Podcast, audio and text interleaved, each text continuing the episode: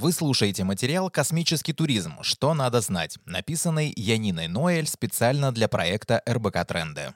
В начале марта японский миллиардер Юсаку Маэдзава объявил о наборе восьми космических туристов для полета на Луну в 2023 году. Пока Маэдзава отбирает кандидатов, мы рассказываем о других космических путешественниках. Как появился космический туризм? Первым непрофессионалом в космосе должна была стать американка Шерон Крист Макколев, она победила в конкурсе «Учитель в космосе» и вошла в состав экипажа шаттла «Челленджер» в 1986 году. Однако Макколлев не суждено было стать первым космическим туристом. На 73-й секунде полета у шаттла взорвался внешний топливный бак, что привело к разрушению корабля и гибели всей команды. Первый успешный космический туристический полет состоялся в 2001 году. Тогда американец Деннис Тита на неделю слетал на МКС за 20 миллионов долларов. В следующем году году российский корабль «Союз» доставил на МКС еще одного туриста, южноамериканского миллионера Марка Шаттлворта. Турагентством в обоих случаях выступала компания, которая отправляет в космос частных лиц, финансирующих полет из собственных средств — Space Adventures.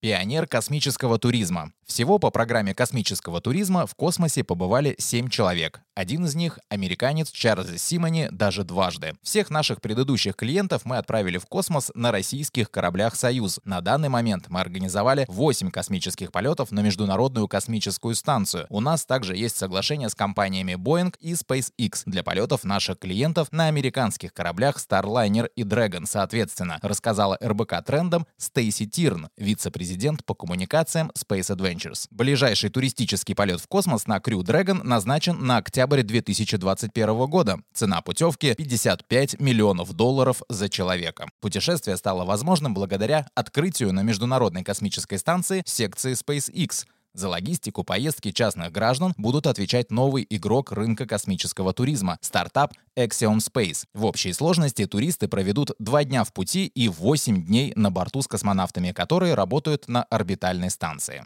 Туристические полеты НАСА. В середине 2019 года НАСА анонсировала открытие своей секции на Международной космической станции для туризма и других деловых мероприятий. НАСА планирует отправлять туристов на МКС за 58 миллионов долларов, что на 3 миллиона выше ценника Axiom Space. По словам Робина Гейтса, заместителя директора МКС, в год будет проводиться до двух коротких частных миссий. Частным астронавтам будет разрешено оставаться на МКС на срок до 30 дней, путешествуя на американских космических кораблях Crew Dragon и CST-100 Starliner Crew Space Transportation. Первый корабль уже прошел сертификацию НАСА и стал первым коммерческим космическим лайнером с лицензией. Испытания корабля CST-100 Starliner от Boeing задерживаются. Впрочем, в рамках предстоящей миссии непрофессионалов, миллиардера, поставщика медицинских услуг и случайно выбранного счастливчика НАСА предоставит только космодром. За выбор космонавтов, их экипировку и обучение будет отвечать SpaceX. Запуск запланирован на четвертый квартал 2020 2021 года. Полеты на Луну и около нее. Space Adventures предлагает и окололунный полет. В нем будут использованы проверенные в полете российские космические аппараты. Запланировано участие двух частных лиц и одного профессионального космонавта для полета по свободной траектории вокруг обратной стороны Луны. Они окажутся в нескольких сотнях километров от ее поверхности. Любой турист, который решит присоединиться к окололунной миссии, увидит освещенную дальнюю сторону спутника, а затем станет свидетелем восхода Земли, поднимающей находящейся над поверхностью Луны. До конца 2021 года Space Adventures планирует отправить на МКС двух туристов на российском корабле «Союз МС». В 2023 году Space Adventures и российская космическая корпорация «Энергия» также отправят на МКС двух космонавтов. В ходе экспедиции один из участников космического полета совместно с профессиональным российским космонавтом совершит выход в открытый космос, следует из пресс-релиза Роскосмоса. Планируется, что космический турист выйдет в открытый космос на 90 90-100 минут, что соответствует одному витку вокруг Земли. Обучение такому космическому полету будет длиться несколько недель в Центре подготовки космонавтов имени Гагарина в Звездном городке. Подготовка к выходу в открытый космос предполагает ознакомление с работой скафандра «Орлан» и с тем,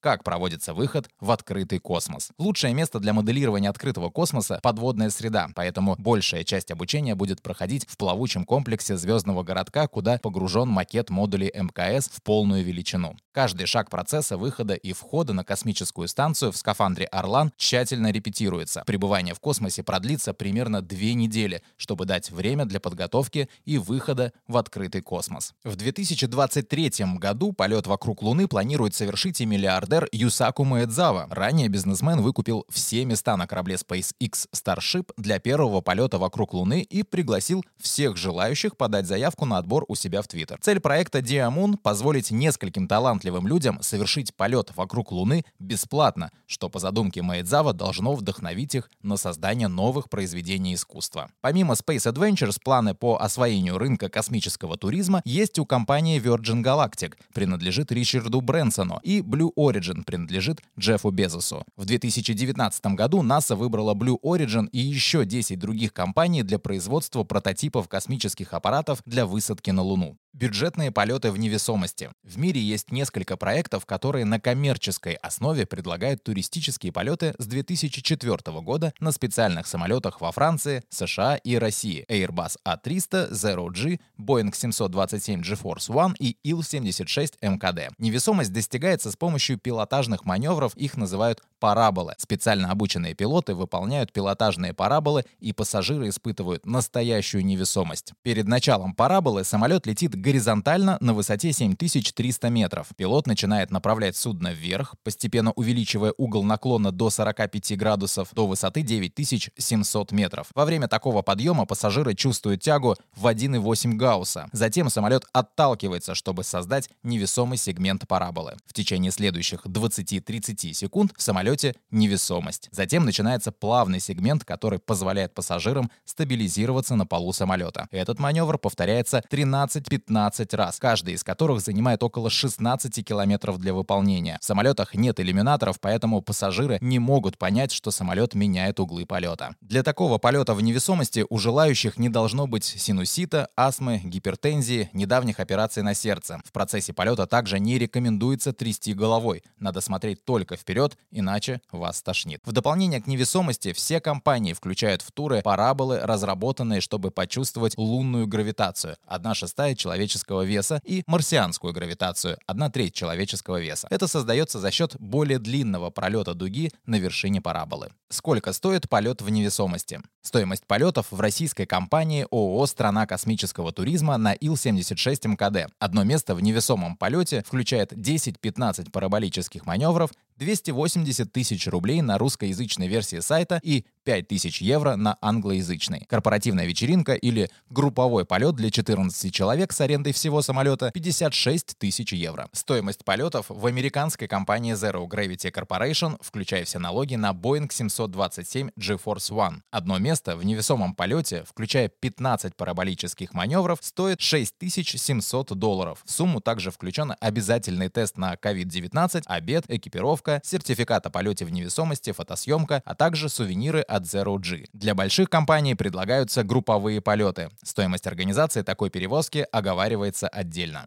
Когда ждать массовых полетов на космических кораблях? По прогнозу UBS, к 2030 году объем рынка космического туризма достигнет 3 миллиардов долларов. Одно из перспективных направлений в этой области — использование космических аппаратов для дальних перелетов, например, из Лондона в Шанхай. SpaceX планирует заменить самолеты шаттлами и сократить время в пути с 15 часов в самолете до 40 минут на космическом корабле в ближайшие 10 лет. Однако аналитики UBS отмечают, чтобы бизнес стал успешным, компания компаниям придется снизить цену такого полета до цены билета бизнес-класса или даже ниже, чтобы заинтересовать клиентов. Пока все космические туристы отправлялись с Земли на МКС, но в будущем полеты могут стать короче и дешевле. Компании Blue Origin и Virgin Galactic работают именно в таком направлении. Blue Origin планирует отправлять туристов в космос за 200-300 тысяч долларов вместо 55 миллионов и специализироваться на суборбитальных полетах.